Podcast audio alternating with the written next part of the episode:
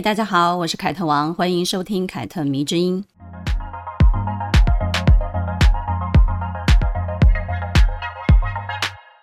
节目做到第一百集的时候呢，刚好是农历过年之前。今年呢，我终于可以回台湾了，所以呢，回台湾这一段时间呢，我就顺便停播了一个月，可以让节目休息一下，让我自己休息一下。因为我知道自己可能没有太多的时间可以写节目的稿子，但是我个人是没有休息的哦。我办了两场签书的见面会，而且还参加了很多 Podcast 节目的录制。然后呢，跟很多朋友也很久没有见面了，也就忙着跟他们叙叙旧。所以呢，整体来讲，回台湾这一个多月来啊，我过得非常的快乐，而且非常的充实哦。这一次回台呢，我也跟经纪公司团队开了一个会，大致呢梳理了未来这一年要制作的一些内容。疫情这三年呢，我出了《像我这样的女人有时优雅，偶尔带刺》这一本书，也开了一堂课，叫做《独立女性养成术》的线上课程。尤其是独立女性养成术这堂课，我非常推荐大家去购买。几乎上过这堂课的人呢，都纷纷的表示：哇，内容很超值，解决了他们很多生活中的疑问，对于建立自我价值也非常的有帮助。只要你搜寻“哇哉上课”就可以买到了，现在还有七九折的折扣。开会的时候呢，经纪公司就跟我提出了要开始支持社会公益项目的一个建议。虽然我之前呢也曾号召过我的读者参与一些公益的活动，但是这些项目呢都是阶段性的，没有一直延续下去。所以呢，我的经纪人就觉得有一点点的可惜，也觉得呢，既然我自己私底下都会捐赠一些公益团体，比如妇协、儿福、动保团体等等的，那不如就抛砖引玉，慢慢的也让读者们一起来参与吧。于是呢，想来想去。我就决定从《凯特迷之音》这个节目开始做公益。从今年开始呢，我会在每一集的文字说明的下面呢，设立一个打赏制度，欢迎大家懂内这个节目。到了年底呢，我就会集结这些来自听众朋友们的捐赠，加上我个人小小的心意，然后呢，就找一个女性公益团体，以《凯特迷之音》这个节目的名义捐赠出去。之所以想这样做呢，一方面是想要督促自己更用心的来制作这个节目，一方面呢，也希望大家能够借由支持这个节目来一起帮助需要帮助的人。金额不限制，最低呢就是从台币五十元开始。当然啊，如果你觉得节目没有出色到需要打赏，那我也是接受的，大家就不需要有压力了。另外呢，如果你觉得过去这一百集当中呢，有你特别喜欢的，也可以回头去打赏哦。好了，这个就是休息一个月之后呢，重新开始之前，我想要跟大家分享的几件事。好的，那今天要跟大家聊的女性故事呢，则是一个中国的现代女诗人，叫做余秀华。听到这个名字呢，大家应该会觉得非常的陌生哦。他是谁啊？为什么要说他呢？其实呢，这是有原因的。因为前不久呢，我在后台收到了一个读者的留言，他说呢，自己因为发生了一些意外，下半辈子呢都要依靠轮椅才能够行动了。他刚刚结束了一段恋情，觉得非常的痛苦，觉得自己身为残障人士呢，因而让他无法像普通人一样的去恋爱。他形容自己长得不差，但是呢，却因为坐在轮椅上而注定无法拥有爱情。他希望呢，我能够鼓励他，安慰他。但是呢，如果是一些平常就可以听到的励志鸡汤，那就不用了，因为他已经听过太多太多了。而他之所以跟我说这件事情呢，是想说我是不是会有跟其他的人不一样的方式。我看完这一则留言的当下呢，想起来的就是余秀华这个人。于是呢，我就传了一首余秀华的诗给他，并且呢，很简短的告诉他这个女人的一些事情。我推荐他去看看余秀华的诗集，看看她的散文跟小说，因为余秀华本人呢，也是一个残障人士，从出生就有残缺，但这样的命运呢，却没有阻止他用充满爱意的眼光来看待这个世界，甚至呢，没有阻止他写诗。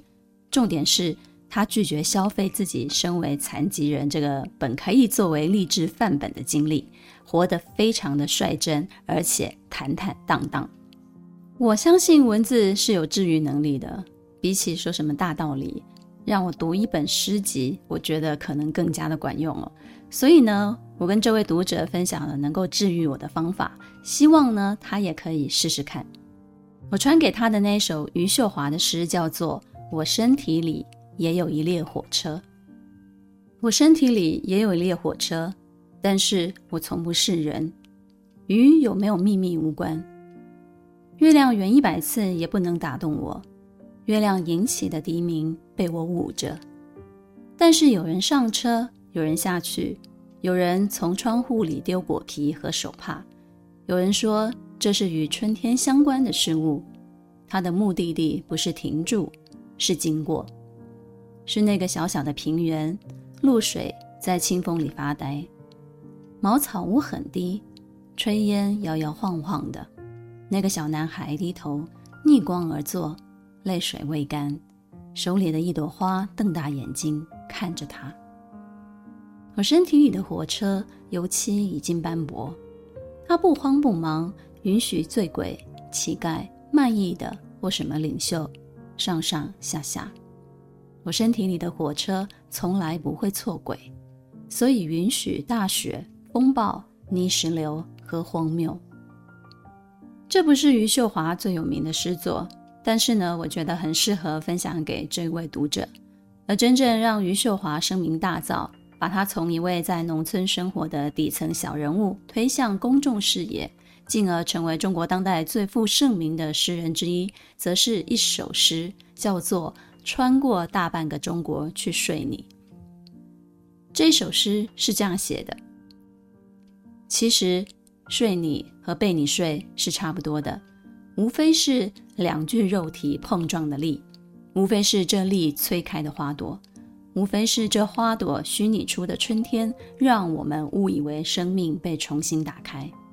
大半个中国什么都在发生，火山在喷，河流在哭，一些不被关心的政治犯和流民，一路在枪口的麋鹿和丹顶鹤。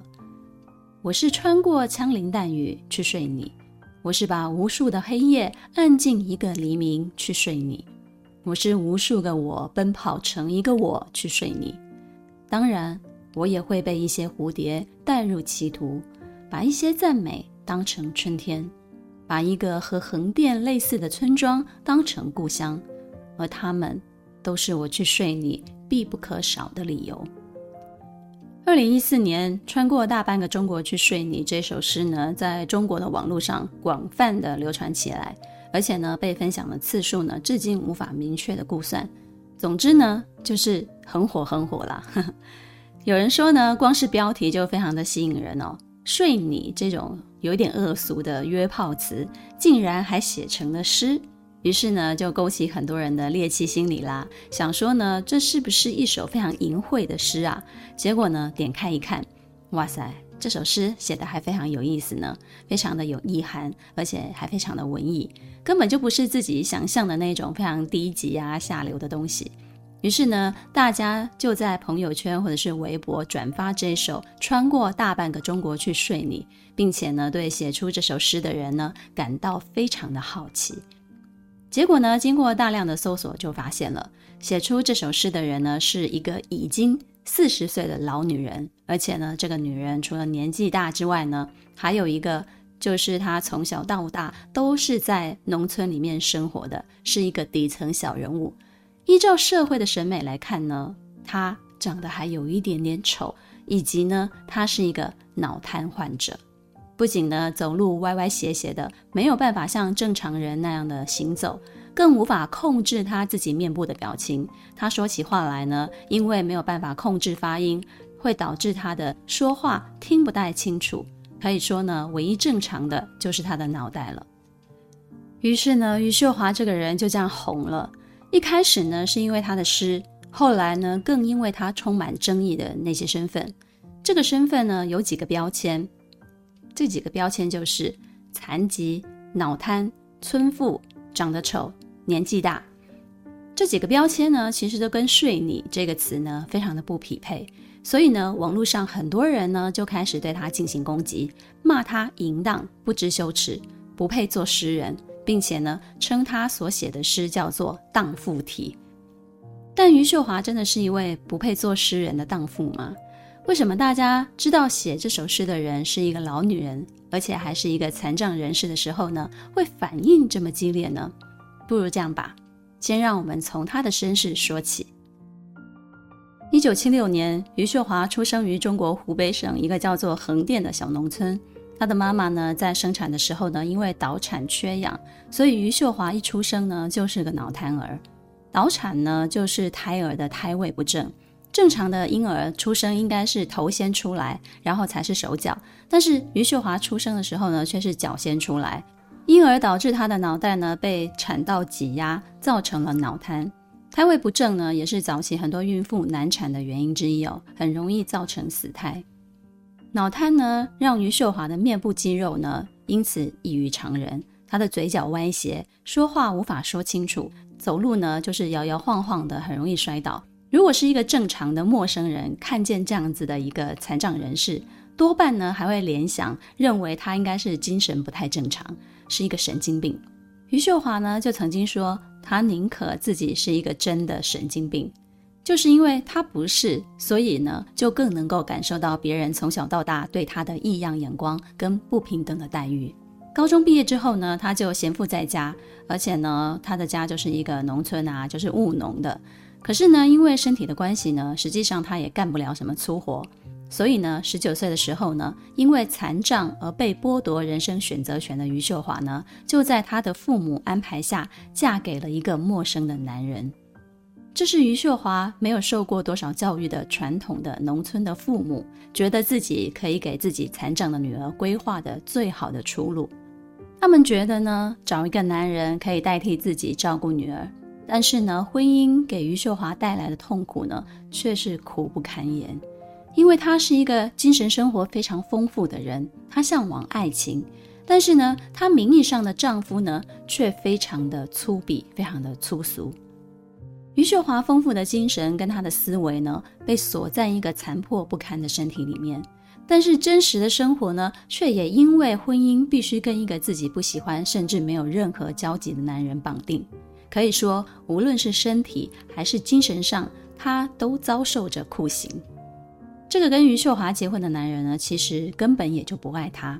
他是一个有案底的人，之所以肯娶她，不过就是因为因此可以有一个地方睡觉，有一个地方吃饭，不至于流浪。而这样的一个男人呢，甚至觉得余秀华能嫁给他，是上天对余秀华莫大的恩赐。他嘲笑余秀华的残疾，仿佛觉得自己四肢健全，就拥有比他更高尚的地位。就有权利要求他按照自己的意思来服侍他，只因为名义上余秀华是他的妻子。但是余秀华偏偏不是这样的人啊，她讨厌这一个莫名其妙就成为她丈夫的男人。她即使残疾了，也不愿意屈从这个男人。余秀华一直想要离婚，但是她身边没有一个人支持她的决定，包含她的父母，他们都认为余秀华需要这个男人，而且离婚对一个女人来讲太丢脸了。甚至呢，这个男人也不愿意离开她，因为离开她，他就没有地方可以吃饭睡觉。就这样子，长达几乎快要二十年的婚姻，一直摧残着余秀华。因此呢，她就把自己大部分的时间跟感情投入在文字当中，借由阅读，借由文学来逃离充满苦楚的现实生活。成名了之后呢，有人就问他，为什么选择诗作为创作的载体？他的回答非常的实际。他说：“因为那个时候家里还没有电脑，我的手握起笔来写字非常的麻烦，写一个字需要花费我非常多的时间，而且写出来的字还歪歪斜斜的，所以我很难写什么散文啊、小说这种字很多的东西。诗是最适合我的，因为字数最少。但尽管写字对他来讲非常的吃力，他还是创作了很多诗歌，写出了很多很多首诗。”每当觉得自己不被这个世界理解，想要抒发大量的情感的时候呢，他就会写诗。余秀华写的主题呢，都是关于他对爱情的幻想。跟父母的亲情、农村生活的一些感悟，以及他的残疾和无法摆脱的封闭的生活环境。他就这样子，从二零零九年开始正式写诗发表。二零一四年，穿过大半个中国去睡你这首诗红了之后呢，把余秀华从湖北的一个小农村推入了大众的视线，让他从一个喜欢写诗的村妇呢，变成了中国当代最负盛名的诗人。二零一五年，他的诗集《月光落在左手上》出版了，销售量突破了十万多册，成为了中国二十年来销售量最高的诗集。他一夜成名了。也成为了一个小富婆。有了钱之后呢，她第一个想做的事情就是用钱打发她的丈夫，付了一笔钱，跟这个从来没有精神交流却一起生活了快二十年的男人离婚了，从此获得了她想要的自由。但是大众对他的评论却没有要放过他的意思哦。因为余秀华的身世，跟她身体的残疾，还有她写的那些情欲高涨、情感丰沛的诗呢，都一次一次地挑战着大众最敏感的那根神经。前面我提到过了嘛，余秀华的身份有几个标签：残疾、脑瘫、村妇、长得丑、年纪大。这几个标签呢，都跟“睡你”这个词不匹配。也跟长期以来大家对诗人啊、文人的刻板印象不匹配，所以呢，网络上就有很多人开始对他进行攻击，骂他淫荡不知羞耻，并且称他所写的诗叫做“荡妇体”。但是余秀华真的是不配作为一个诗人吗？在我看来啊，他不过就是没有活成大家想象中那样子对残障人士或者是诗人、文人该要有的样子的那个想象而已，没有按照大家的想象来活。就罪该万死吗？这个问题哦，即使放在我们身上也是值得深思的。比如困扰我们的要不要结婚的问题啊，结婚之后要不要生小孩的问题啊，三十岁的人应该要怎么样怎么样的那些问题啊，整个环境其实就是一个巨大的框架，每一个人呢似乎都要按照这个框架活才叫做正常。想一想，这些观念好像也是挺荒谬的哦。在一些同行当中呢，有些作家或者是诗人呢，就指出余秀华，他既然身为农村诗人，那你应该就要把农民生活的痛苦给描写出来啊。但是余秀华非但没有描述，他还大胆的诉说自己对爱情的向往，并且呢强调，我为什么要描述农民生活的痛苦啊？因为我从来不觉得农民生活是痛苦的啊。在余秀华的纪录片。摇摇晃晃的人间当中呢，就曾经引用了他自己的诗来表达他对自己的出身的感触。他写：“我很满意在这里降落，如一只麻雀衔着天空的蓝降落。他看着金黄色的稻子在田里头等待收割，一阵风吹过来，因为相互碰触而发出沙沙的响声。他形容这样子的风景是大地万物相爱的样子。”如果他的灵魂是一个非常粗俗的人，他写不出这样的句子的，也看不到这些存在于寻常生活当中的美。我相信，读过他的诗作的人呢，都能够感受到他是真正的热爱他自己的出生地，就是一个农村。他喜欢这一片大自然，他喜欢农村的生活，哪怕他有不便利的地方。那他既然不觉得痛苦，他喜欢，就不需要去彰显这些来哗众取宠。很多人，尤其是年轻人，喜欢余秀华的诗，是因为他活成了自己想活成的样子。他不是按照他人的意思，而是在自己有限的能力范围之内呢，替自己争取。除了那一段不堪回首的包办婚姻之外，但是呢，我们也必须承认，在这个社会中呢，会有一群观念非常守旧、传统的人，对他这个人的行为嗤之以鼻，认为他天生残疾，又来自农村。既然有写作的天赋，那就应该写一些更加励志的文章啊！应该跟大家分享自己身为残障人士在出名之前是受过怎么样不公平的对待，而自己又是如何靠坚强的意志才走到今天的，是怎么坚持写作的。这些政治正确的东西呢，成为网络上某一些媒体歌颂余秀华的重点操作，企图呢把她塑造成一个精神领袖一般的人。但是余秀华没有，他面对网络上对他留言不客气的人，是可以用脏话骂回去的。他写爱意满满的一些情诗。他喜欢到处交朋友，而且他也喜欢喝酒。什么励志典范啊、农民诗人啊、脑瘫诗人啊等等标签呢？他通通都不要，他也不觉得自己需要这些。哪怕立这样的人设，其实是更容易在文坛或者是在这个社会上拥有地位，他也不要。他就是靠自己本身对诗的热情，写出一首又一首触动人心的诗，用一字一句来征服读者。我想。喜欢他的人是穿过外表的一切去看他这个人的灵魂跟他的本质的。他的本质呢，就是一个对生命热爱、对爱情向往、对周遭的一切充满好奇，而且执行力非常强的一个女人。她根本就不需要特别去歌颂什么农村啊，歌颂她的坚强啊，因为她自己站出来，或者是她呈现的，就是一个活生生的例子。他让大家看到一个村妇是如此的率真，又是如此的可爱。重要的是，他有思想，也有梦想。再来呢，就是有一些人对他大胆表现情欲的态度不敢苟同，而这些人呢，更多是来自于男性以及某一些厌女非常严重的女性。曾经呢，有一个网友就留言说，他自己呢跟男同事在吃午餐。然后那一位男同事呢，刷着微博呢，就看到了余秀华的访问，然后就脱口而出说：“这个女的怎么话都说不清楚，还这么丑，这么丑的女人是怎么红的？”然后呢，这个网友就跟这位男同事解释，他就说：“余秀华是一个很有名的诗人，她的诗写得很好，你可以去看看。”结果呢，这位男同事就好像被打脸一样，非常的生气，然后就说：“这么丑还是残障的女人，能写出什么好东西啊？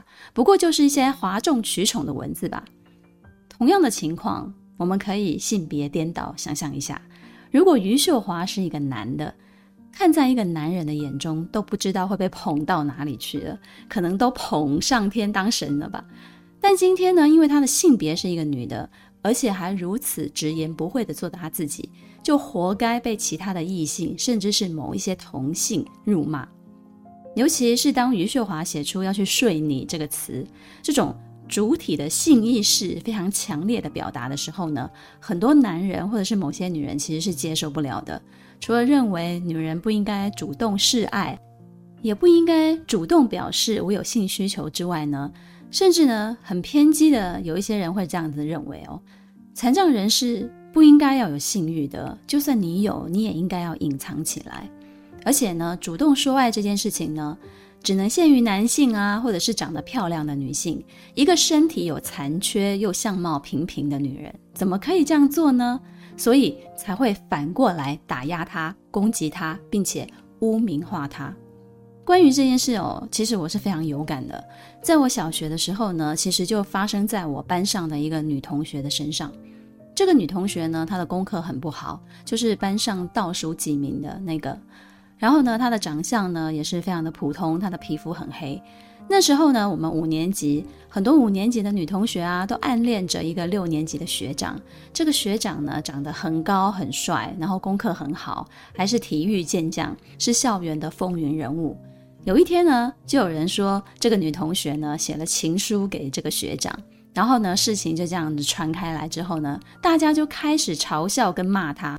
他们就骂他长得这么丑啊，凭什么写情书给学长啊？甚至会联合起来在班上孤立他。我那个时候觉得这一切都太荒谬、太可怕了。人家敢写情书跟学长表白，那你们呢？你们只会在运动场上朝着学长那样喊啊叫啊，然后背地幻想学长会爱上自己。你你们觉得这样子就比较高尚吗？那个时候班上很多的同学呢都不跟这位女同学说话了，而且呢，连之前跟她非常要好的几个啊、朋友也都远离她。虽然我跟她不是很熟，但是呢，需要跟她说话的时候呢，我还是会大大方方的去找她。可能还有时候呢，我会很故意的在某些同学面前找她说话，就是要给他们看。但是幸好啊。面对这些网暴呢，余秀华其实并不苟同，她强悍地捍卫自己对爱情跟欲望的渴求。她甚至表示呢，宁愿自己像一个多情的花痴，也不改变这种态度。我觉得这句话跟吕哈斯说他自己如果我不是一个作家，会是一个妓女，有异曲同工之妙。对爱情跟情欲的渴望，是他们长期坚持创作的一个能量的来源。这在过去，对很多男作家或者是男性的艺术创作者们来讲，也是一个非常原始的灵感来源之一啊。所以，我觉得大家真的不需要大惊小怪。不过呢，我们可以来探讨一下余秀华为何可以如此勇敢。这个原因呢，我想是因为他在过去不被看好的那些命运跟人生当中呢，他已经透过发现自己的写作天赋，在诗歌创作的天地里面呢，完成了对自己的认同跟救赎。他接纳了所有的好跟不好。啊、呃，就是关于自己的好跟不好，他都接纳了，并且把这样的自己真实的呈现在自己的作品当中。他没有活在大家对残障人士的道德规范之下，以满足社会对他的期待而来写诗。她是一个能自由表达的女性，跟所有千千万万的普通的女人一样。这也是我想要告诉我最前面提到的那位读者的。从余秀华的诗作当中呢，你一定可以看到一个人接纳自己之后的快乐跟他的哀愁。他的魅力不是来自于他的外表，或者是他赚多少钱，或者是他的伴侣是谁，他的家庭幸不幸福，而是他有一副非常迷人的心灵。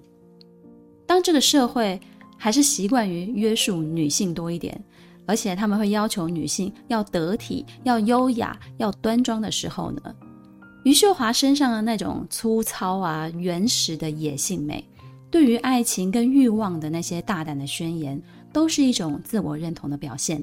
她绝对、绝对是一个强大的女性，哪怕她也有自己的弱点，偶尔呢也会对命运产生的无可奈何感到非常的失望。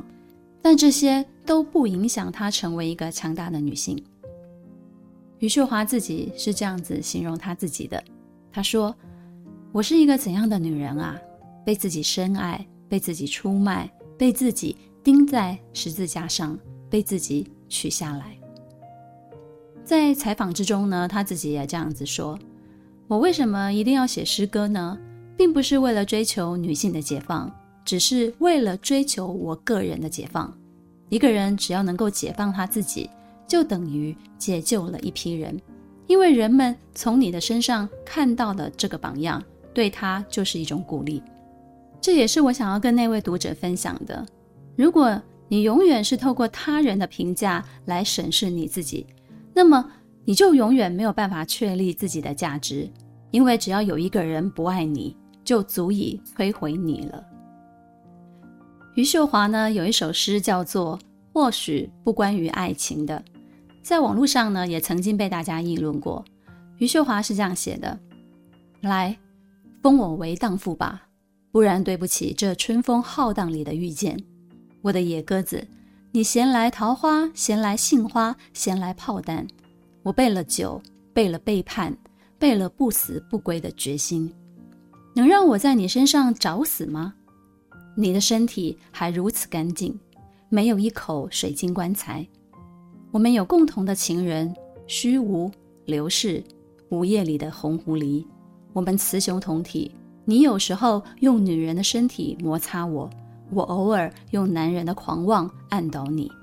这样的游戏只限于你我之间，不太好玩。走吧，我们去后山大干一场吧，把一个春天的花朵都休掉。至于前世我的逃脱，我深表歉意。露出了你的网，到现在我还是咸鱼一条。你不来翻动我，我就装死给这个春天看。你喜欢麦子、稻子、月光这些能养活人的东西，我不过贪喝了篦子酿的酒，就被你贬到这一轮的人世，这陌生的窑子里。写情啊，写爱啊，写性啊，要写得让人耳目一新，我觉得是非常有难度的。这个命题很难写，但是呢，在余秀华的诗里面呢，除了旺盛的生命力之外呢，还有狂放的挣扎。我觉得大家可以把这首诗叫做《或许不关爱情的》这首诗找出来感受一下。我曾经呢，在第八十八集西西皇后那一集里头提到了我对叛逆的解读。我觉得真正骨子里叛逆的人，是那种面对现实打击，甚至是命运的暴击的时候呢，他依然可以跌倒之后又爬起来，迎面而上的那种人。而余秀华呢，就是这样子一个叛逆的人。他叛逆又强大的灵魂呢，并没有因为他的身体的缺陷而被禁锢起来，反而呢，是透过他的文字完完整整的呈现出来了。同样都是文字创作者，我觉得。我们可能都拥有一种超能力吧，就是可以在一堆文章当中呢，识别谁的文字是真心诚意，而谁是哗众取宠。有一些人的文字啊很美，但是没有灵魂，看起来哦就是美而已。而有一些人呢，是为了博取流量才写的一些东西。但是有一些人呢，你看过他的文章，你就忘不了他，你就会很希望把他曾经发表过的东西都找出来，然后都仔仔细细的看过一次。我觉得余秀华之于我就是那样子的一个人。当我第一次在微博看到他的诗歌的时候呢，我马上就打开书店的 app，然后买下他当时所有出版过的诗集著作。后来呢，他陆续也出版了散文跟小说，我也都跟着买下来了。我是被他的文字所征服的那一批读者。再来呢，余秀华有一点非常的特别，就是他会在自己的社群平台上面教训那些用侮辱性的字眼骂自己的网友们，而且呢，非常的不客气。如果有人用脏话骂他，他就会用脏话骂回去。我很欣赏这一点，可能跟我自己的性格也有关系。就是很多人都知道不删留言，但是如果你留言很不客气，我绝对绝对会回怼回去，而且我绝对会回你，而且我绝对不会删留言，除非你自己觉得你自己很不礼貌，自己把那一篇留言删掉，不然我一定会留着。很多人就说，你为什么都要跟网友比战呢？我就觉得为什么不笔战？是他自己先来挑衅的，而这个社群平台是我的。